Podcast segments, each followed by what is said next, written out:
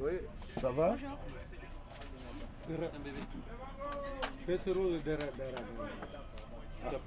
Euh, Mon nom au complet, c'est Cheikh Amala Doukouré. Mais mon nom artistique, c'est Dred Amala. Amala, c'est plus court.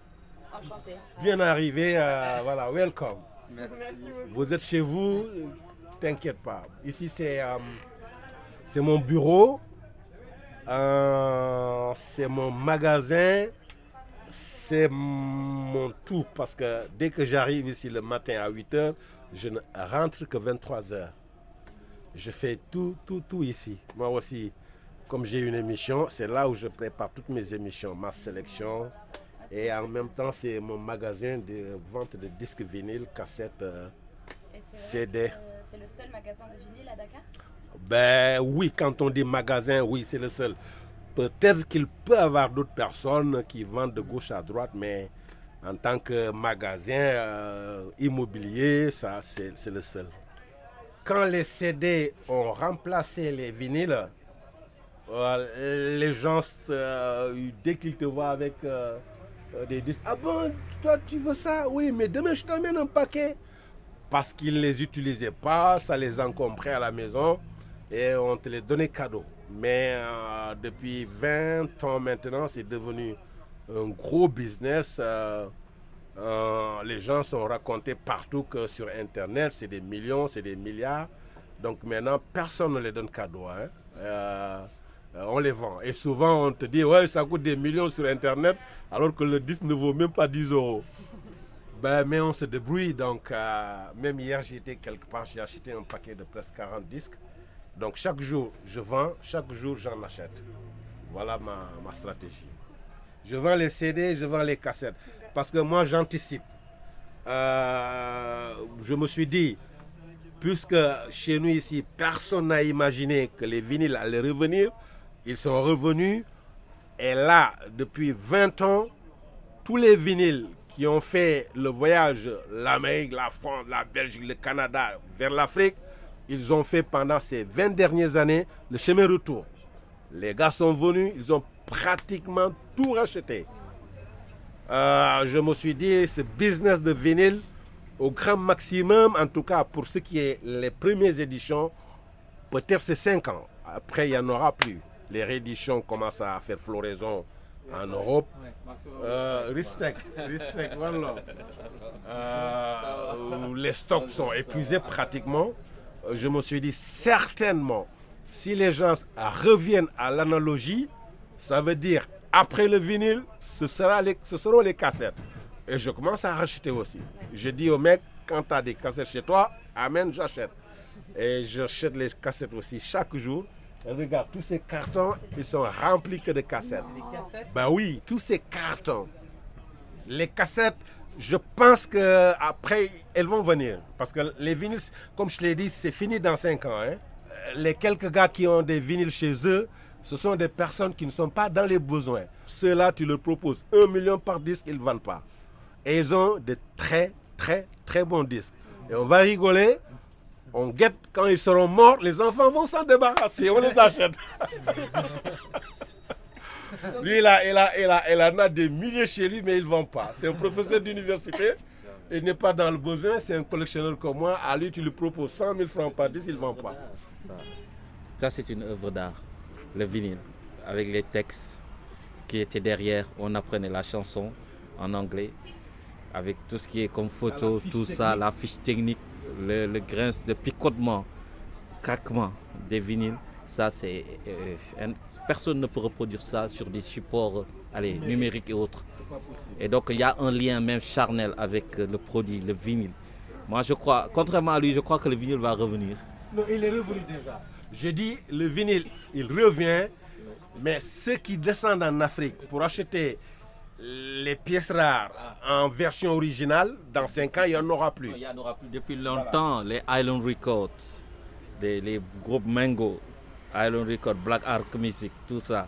C'est les vinyles classiques qui coûtent aujourd'hui minimum 500 euros. Il y a des vinyles rares. Par exemple, un Bob Marley Iron Record original avec l'étiquette Island Record vert, jaune, rouge ou Mango. C'est, c'est, ça vaut une fortune. Ça. En Europe, aux États-Unis, introuvable. ou le vinyle, l'industrie du vinyle. Moi, je venais, il m'a vendu beaucoup de vinyles, mes collections là. Oui, parce qu'il m'a donné et vendu quoi. Parce qu'on a senti assez tôt, et bon, même quand on arrivait, il y avait, tout était presque parti déjà. On Vous avait savez, du mal vous à savez trouver. combien vous en avez, vous, chez vous, dans votre collection J'en ai beaucoup. J'en ai beaucoup. Non, et puis j'appartiens à un collectif, on ne le compte plus à un moment. Un collectif, euh, c'était en France, on partage des vinyles et c'est des grands collectionneurs, ils ont minimum ça. C'est quoi Et le collectif? Bon, enfin, c'est des Rasta, vraiment, on est dans une communauté Rasta, Ah on faisait des sound systems. Des sound systems, il y a les Good Vibes sound system, il y a Cali sound system qui est à Lille. On était à Ypres il y a trois semaines à peu près pour un sound system, donc euh, en Belgique. Ah oui, Et donc voilà, Ypres. C'est rare de, de jouer à Ypres, improbable.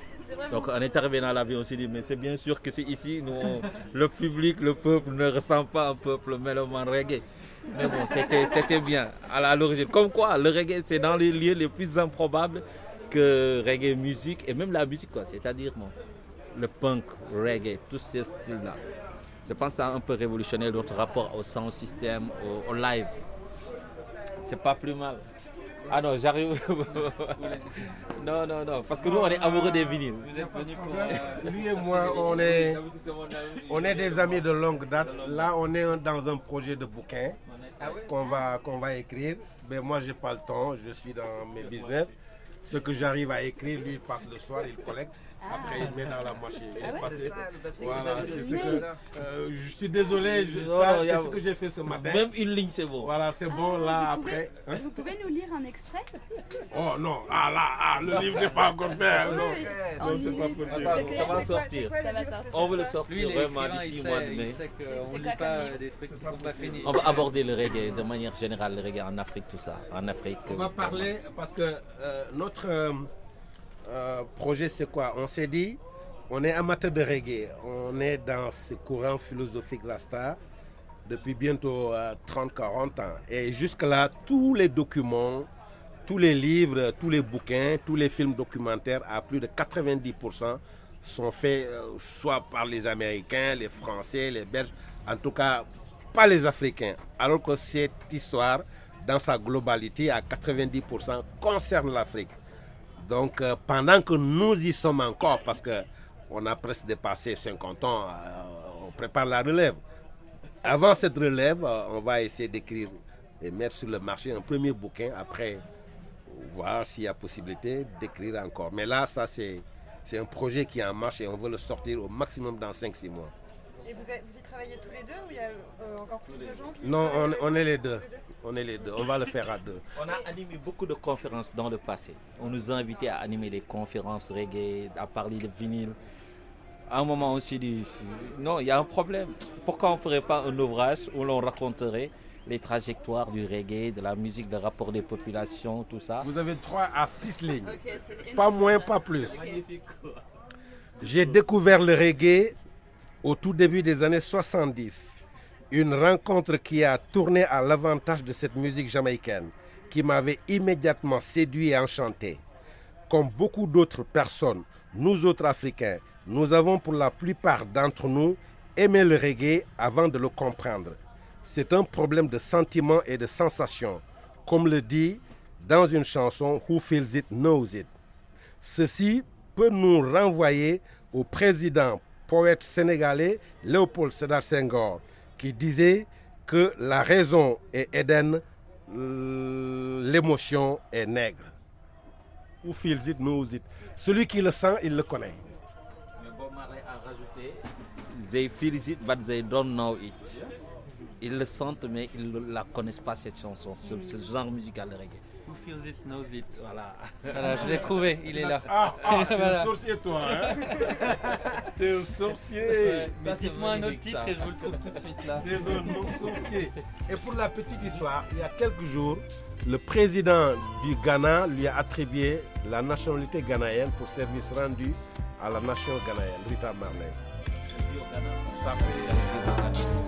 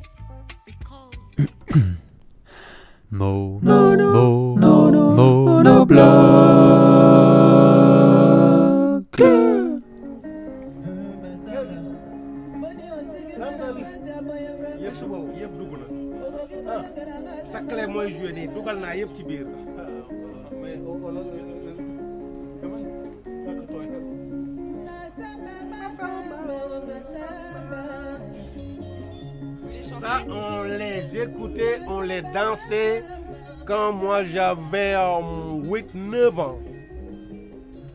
Parce que dans toute l'Afrique, euh, avant les indépendances, il y avait quelques boîtes de nuit gérées par euh, les Français, l'armée française, les fonctionnaires français. Il n'y en avait pas beaucoup quand même, mais quelques-unes. Mais après les indépendances, tout de suite après les indépendances, les radios nationales africaines, bon, sénégalaises parce que je suis sénégalais, les samedis soirs, on appelait ça soirée dansante. Après le journal de 22h, à partir de la fin du journal, 22h, 22h30, il y a un animateur qui s'installait et il mettait de la musique jusqu'à minuit, 1h du matin. Il n'y avait pas encore de musique nationale sénégalaise ou bien très peu.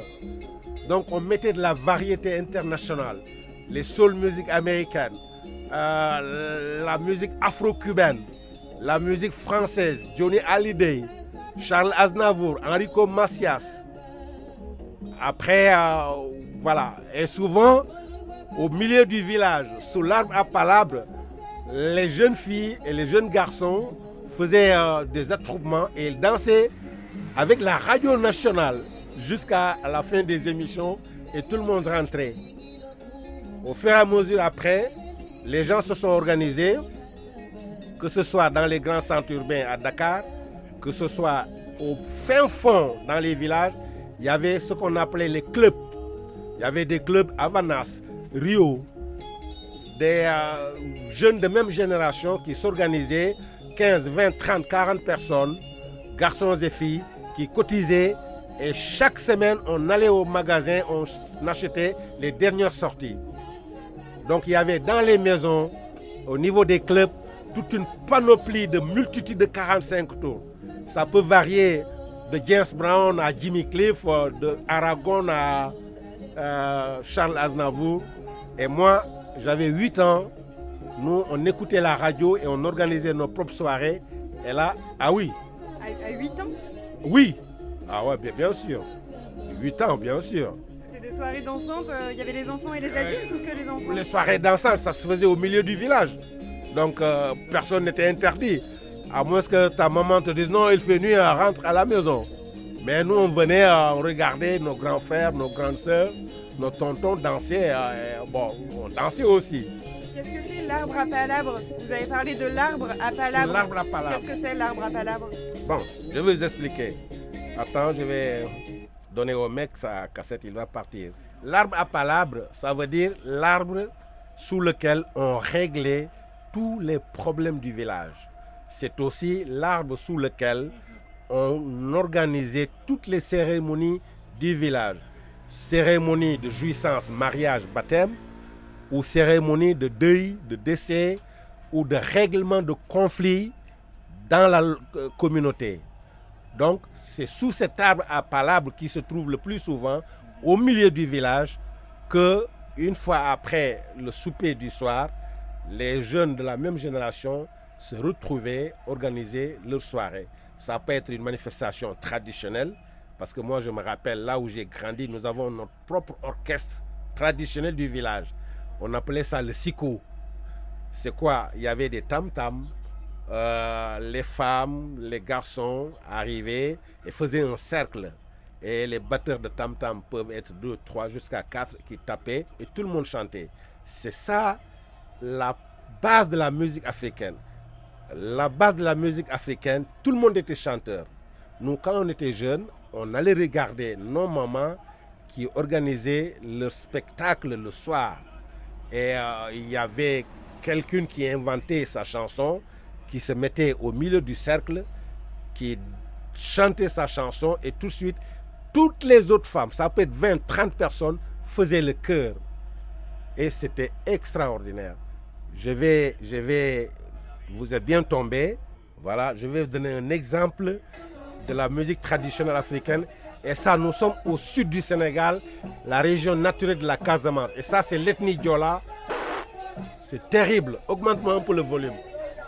Un peu.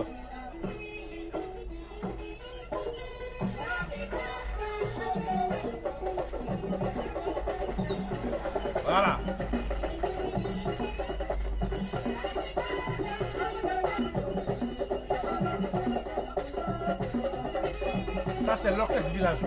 C'est ce qu'on appelle le Begerabou. Begerabou, c'est le tam-tam diola. Et euh, il y a deux ou trois petits percus, plus un gros tambour. Et il y a d'autres personnes qui ont les, les machins, les caissins caissins. Et c'est ce que tu vois.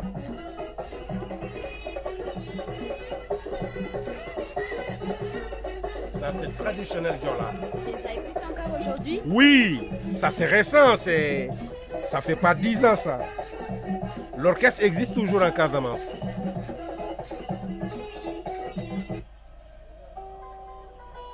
T'as vu? Là, il y a la guitare. Après, les percus vont arriver, ça va pas tarder.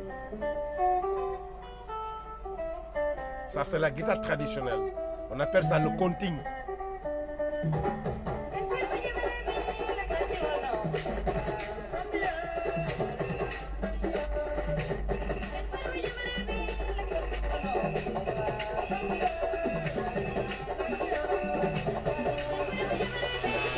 Danse, hein, en même temps, on danse. Est-ce que c'est toujours les femmes qui chantent en premier? C'est celle-là qui dirige la chanson. Et les autres font le chœur.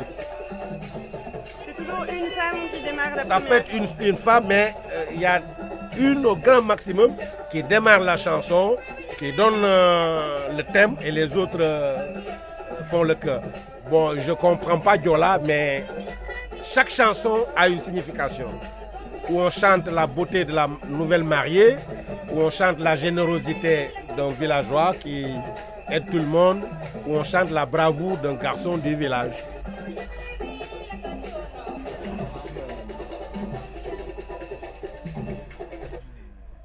Ah C'est un saï-saï, hein?